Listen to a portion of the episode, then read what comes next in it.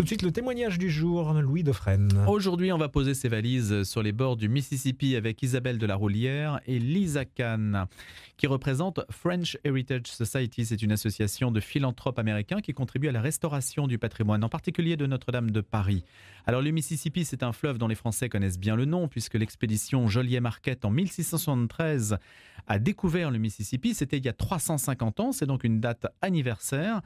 Et c'est bien sûr l'étendard de la Nouvelle-France, puisque ce territoire extrêmement vaste, les Français ne le savent pas, couvrait un tiers des de, de l'Amérique, hein, du territoire américain. On sait ce qu'il adviendra de cette Amérique française avec Louis XV et le funeste traité de Paris en 1763. La France renonce à son statut de grande puissance mondiale et au profit de la Grande-Bretagne et puis aussi de l'Espagne. Néanmoins, à cette époque, il reste, de cette époque plutôt, il reste des traces, un héritage architectural connu sous le nom de corridor français du Mississippi, French Heritage Corridor, un patrimoine qui ancre la France dans l'histoire américaine, qui est assez peu connu et que les Américains s'emploient à réhabiliter. Et cela fait écho aussi à la visite du chef de l'État en Louisiane en décembre dernier. C'est ce dont nous parlons ce matin, cet héritage français le long du Mississippi. Isabelle de la Roulière, bonjour. Bonjour Louis Defresne. Et puis Lisa Kahn, qui est également avec nous. Bonjour. Bonjour. Merci à toutes les deux d'avoir accepté cette invitation. Alors Isabelle de la Roulière, vous êtes membre de la French Heritage Society. Vous vous occupez des projets de restauration, plus particulièrement euh, en France et aux États-Unis. Exactement. C'est aussi pour moi, je remercie l'Amérique de me donner cette occasion de découvrir notre patrimoine. Et c'est toujours avec passion et des lieux de vie formidables. Une passion partagée par Lisa Kahn, qui représente la FHS à Chicago. Et puis vous êtes plus particulièrement directrice donc de ce French Heritage Corridor, corridor français. Pour nous, dans le chapitre de Chicago, euh, nous sommes dans le Midwest. C'est le centre et le, cœur de notre pays. Donc, euh, c'est sept États.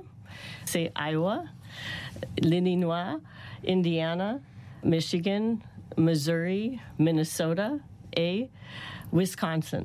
Ça, c'est... Euh, et pas la Louisiane, donc non, non, parce que tout le monde euh, connaît la Louisiane et euh, Nouvelle-Orléans et, euh, franchement le Canada aussi. Mais dans le Midwest, le, le, patrimoine français, c'est très très riche, mais très inconnu. Inconnu par les Américains et inconnu par les Français. Et comment a-t-il été redécouvert ce patrimoine? Parce qu'aujourd'hui encore, il y aura, je pense, euh, des circuits qui vont relier les, les, villes les unes aux autres. Vous montriez tout à l'heure une carte avec des noms français qui ont une résonance. Sainte-Geneviève, tenez par exemple, hein, patronne de Paris, qui est un village aussi là-bas. Comment a-t-il été redécouvert? Euh, beaucoup des endroits comme les, les forts militaires. C'est Donc c'est une euh, histoire locale en fait qui, qui existait. Oh oui, bien sûr. Mhm. Et c'est aussi euh, des petits euh, euh, musées, mais aussi les grands parcs. Grands parcs par les États, grands parcs maintenant comme les parcs nationaux. Donc, pour créer le corridor, le French Heritage Corridor, c'est important parce que tous les, partenaires ne sont pas connectés. Donc, euh, pour créer le French Heritage Quarter, c'est donner euh, un moyen pour tous les partenaires pour euh, parler tout ensemble, aider, mais aussi pour le public, pour mieux connaître tous les sites euh, pour euh, visiter, soutenir. Il y a un euh, besoin de, de, faire ça. Et de relier donc des personnes qui ne se connaissent pas forcément sur à peu près 1200 km. Il y a donc des villages, des maisons particulières, il y a des parcs. Isabelle de la Roulière, c'est tout cela, c'est répertorié maintenant. Alors, en fait, on a notre premier contact avec cette région pour nous, French Heritage Society, c'était par une association qui s'appelait Les Amis à Saint-Louis, qui avait commencé à identifier quelques lieux, dont Sainte-Geneviève, dont Fort-de-Chartres, dont des églises, des, des, petits bâtiments euh, construits en bois. Euh, et, c'est eux qui ont cette première initiative. Et donc, euh, je suis très contente que Lisa Kahn ait pris la relève pour fédérer toutes ces initiatives et de partager et de fédérer, oui, de, les fédérer surtout. à Sainte-Geneviève, moi je me souviens, je suis allée en 2009, donc il y a un certain nombre d'années, et c'était déjà le début de, de, ce qui est advenu aujourd'hui. J'avais eu à cette occasion l'occasion de visiter des maisons qui avaient été euh, construites par des Normands euh, Mhm. avec des techniques de colombage, de ce qu'on appelle poteau en sur sol, Oui. euh, et donc de découvrir euh, cette influence française là-bas. Mais c'est quelque chose de spécial parce que c'est les Normands qui créent cette archi- architecture, mais c'est aussi euh, créole parce qu'il y a des choses Caraïbes. caribéennes. Ouais. Mhm. Donc euh, les ma- maisons et les architectures sont euh, très euh, et régionaux. Et c'est en bon état aujourd'hui, ces églises, ces maisons? C'est entretenu par des particuliers? Comment Alors c'est un, mix. Certains French Heritage a, a aidé à ce que à racheter par exemple des éléments, des, des maisons qui auraient pu partir en- en destruction et les a données à la ville, en particulier la maison Amoureux House, qui est une maison Oui. en bois magnifique avec qui avait encore tous ces éléments euh, témoins de la- du mode de vie de l'époque. Pour d'autres, on a financé des restaurations récemment euh, dans un village que j'adore prononcer, qui est Bourbonnais, Mhm. où c'est une, c'est une école en rondin de bois euh, dont on avait gardé, dont le ville avait gardé tous les éléments et donc on le remonte à un endroit plus adapté au tourisme. Oui. Euh, L'approche du patrimoine est très différente de chez nous, c'est-à-dire que c'est des témoins de l'histoire, des témoins de savoir-faire. Ils sont moins. Mais l'idée que le, le village Saint-Geneviève, par exemple, a été, euh, pour euh, ne pas être détruit par des inondations, a été reconstruit, déplacé un peu plus loin pour garantir sa pérennité. Donc le fil rouge, c'est le Mississippi. Absolument, Oui. avec les risques qui vont avec. À plus ou moins longue distance du Mississippi, ça se tient dans, cette, dans ce couloir. Alors c'est assez large, Enfin, c'est le long du Mississippi, donc euh, on disait 1200 km nord-sud, mais c'est aussi presque 1000 km est-ouest, euh, parce que le- on va de l'Iowa euh, Oui. jusqu'à... C'est vaste. euh, c'est très vaste. oui. Combien de temps faut-il si jamais euh, ceux qui nous écoutent euh, veulent visiter ce patrimoine français le long du Mississippi, veulent descendre de, de Chicago, hein, à l'image de l'expédition Joliet Marquette qui est venue du Canada Combien de temps ça prend tout ça? Euh, Ça serait considérable. dépend parce que euh, si euh, euh, on prend de, le, le rivière, euh, on, peut faire un voyage comme ça, Euh, mais euh, c'est possible aussi, par exemple, de Chicago à Forte Châtre, dans le, côté l'Illinois, c'est le village de Sainte-Geneviève.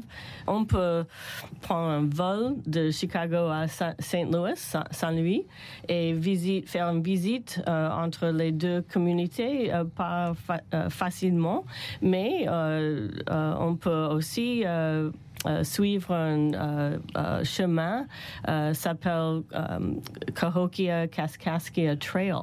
Et c'était le, chemin du roi. De, de- du roi euh, euh, Louis XV.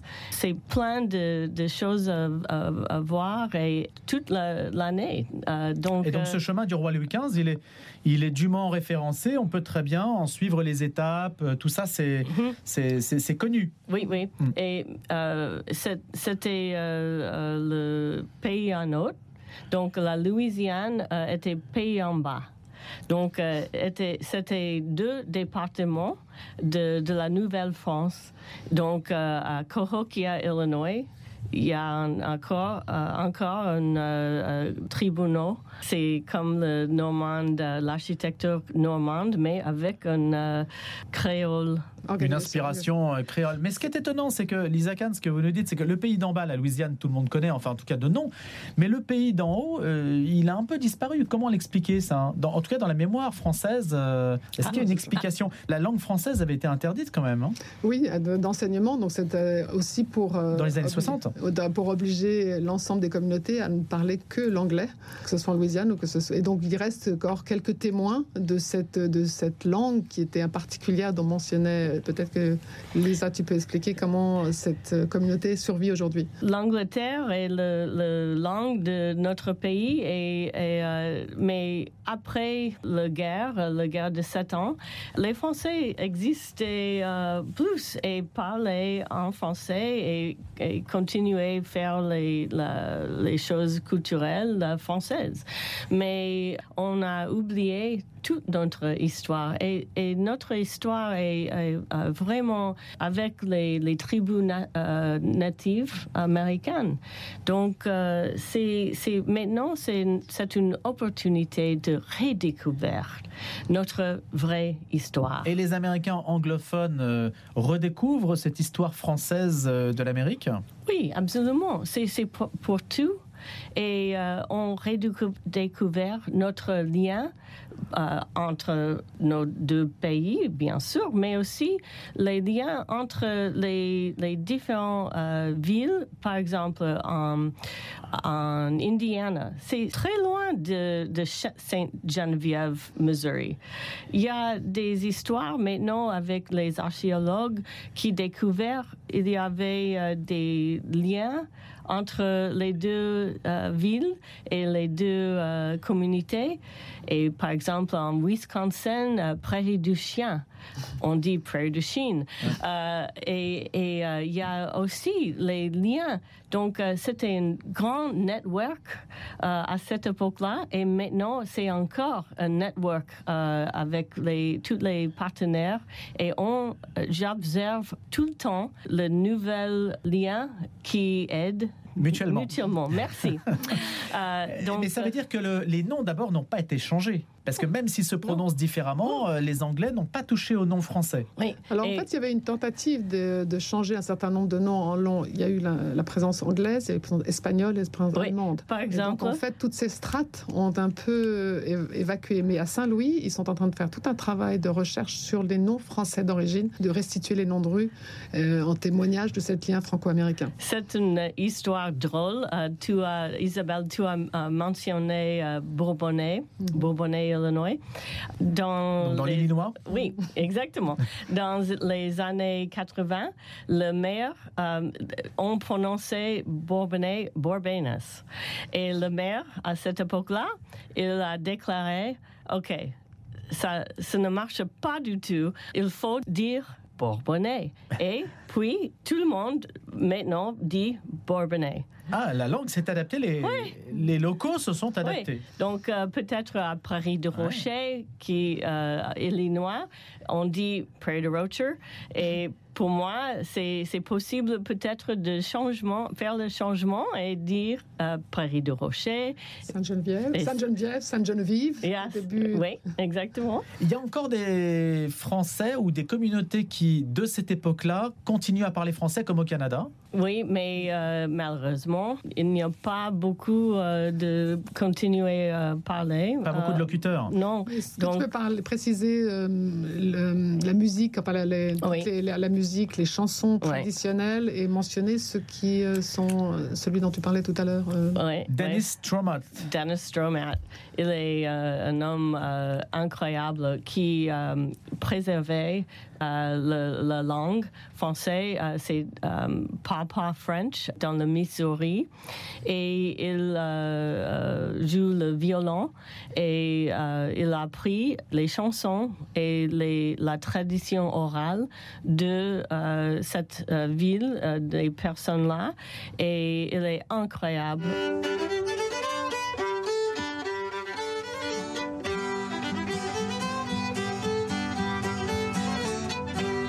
Exemple, il y a euh, les traditions euh, comme euh, la Guyanais euh, à la fin de, de l'année et, et puis euh, les bouillons.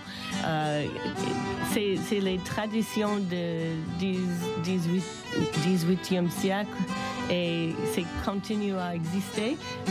On fait la merde et la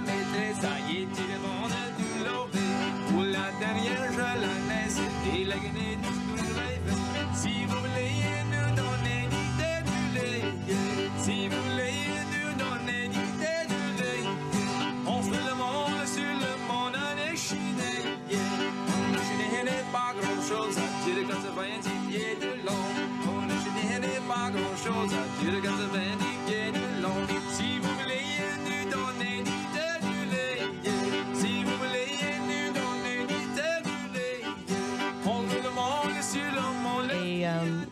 Il y a ceux en, en France qui euh, disent ça n'existe pas euh, en France, Mm. mais c'est encore euh, aux États-Unis. Donc euh, c'est c'est quelque chose, encore un lien entre les, les pays pour mieux connaître notre euh, passé. C'est tout euh, l'influence qu'on a, la France a eue aux États-Unis, que les États-Unis ont eu en France. On parlait des, même des constructions contemporaines. La ville de Chicago a influencé finalement l'urbanisme français. La présence du canal euh, du Midi Oui, est à l'origine finalement de la ville de Chicago. oui. Donc c'est Oui, ça c'est très important. Récemment, j'étais à Béziers et tout le monde me, me, euh, demandait pourquoi. Et pour moi, c'est pour mieux connaître mon pays, mon pays, mon- ma ville de Chicago. Euh, Joliet et Marquette a vu les environs de Chicago, le Grand Lac, les Grands Lacs, euh, le lac Michigan et le rivi- les rivières. Et immédiatement compris, c'est exactement comme le canal du Midi. Et c'était juste après la construction. Et ça sera l'inspiration pour notre canal s'appelle Illinois and Michigan Canal. Ça a créé la ville de Chicago avec le commerce. Encore faut-il le savoir, absolument. parce que beaucoup de gens ne le savent pas. Oui, donc euh, l'anniversaire, euh, c'est c'est, euh, l'année euh, prochaine et peut-être le maire de Béziers voudrait joigner, joigner le... Il voudrait se joindre à cet anniversaire? Oui, j'espère, parce que Vous lui avez posé la question? Oui, absolument. à Robert Ménard? Oui, viens, venir, venez. Et c'est c'est Riquier qui a créé euh, les, les écluses. Les, les écluses, merci. Euh, Il y, en a aussi euh, à Chicago euh, par euh, La Salle, Illinois, La Salle, euh, à Joliette. Illinois et il y a un, euh, un parc national euh, à Chicago avec une scooter euh, avec les voyageurs. Donc c'est partout, mais c'est un peu caché. Si on veut euh, visiter ce corridor français du Mississippi, mieux vaut le faire nord-sud ou sud-nord? Spontanément, je dirais plutôt nord-sud. Puis c'est dans le sens de la migration par certains Ouais. côtés. C'est, la, la plupart des, des communautés qui se sont installées venaient du nord. Et, euh, et aussi, euh, l'année prochaine, euh, il y aura un reenactment historique de l'anniversaire tro- 30, euh, 300e anniversaire. euh, no, 350th. 350e. Oui, 350e Oui, euh, de le voyage de, historique de euh, Joliet et Marquette. Et il y a un euh, reenactment pendant quatre mois. Ça commence euh, dans le headwaters euh, de euh, le Grand Lac et puis euh, dans le Mississippi, euh, Wisconsin, près du Chien, et continue sud et quatre mois. Donc tout un circuit en fait Oui. qui marquera ce 350e Oui, anniversaire. Personne fait là dans les années euh, euh, 70 et refaire ça, refera ça l'année prochaine. C'est Incroyable. Et je incroyable. suggère d'ailleurs pour tous nos visiteurs potentiels curieux de cette nouvelle aventure, c'est de se rendre sur le site internet qu'a créé euh, French Heritage Corridor, où dans lesquels tous les événements, les cartes et la cohérence des lieux Oui. apparaissent. Et donc c'est une bonne façon, en fonction des sujets qui les intéressent. Je pense que c'est une très belle, une très belle façon de, de préparer son voyage, et de voyager. Et déjà, il y de a un euh, calendrier aussi. Eh bien voilà, justement, un calendrier, on pourra se reporter à toutes les dates, à tout ce qui est prévu, à tous ces circuits dont vous nous avez parlé, Isabelle de la Roulière et Lisa Kahn, pour découvrir cet héritage français du Mississippi. On peut aller sur le site euh, frenchheritagesociety.org et puis consulter aussi avec French Heritage Corridor tous les éléments, tous les lieux qui sont concernés par euh, cette présence française dans le pays d'en haut, avec des noms pittoresques que vous avez cités, Prairie du Rocher, Prairie du Chien, Sainte-Geneviève, bien sûr et hum, des lieux qui rappellent notre euh, présence française là-bas sur le continent américain, en écho donc à ce 350e anniversaire de la découverte du Mississippi par l'expédition Joliet, Marquette, Isabelle de la Roulière et Lisa Kahn. Merci.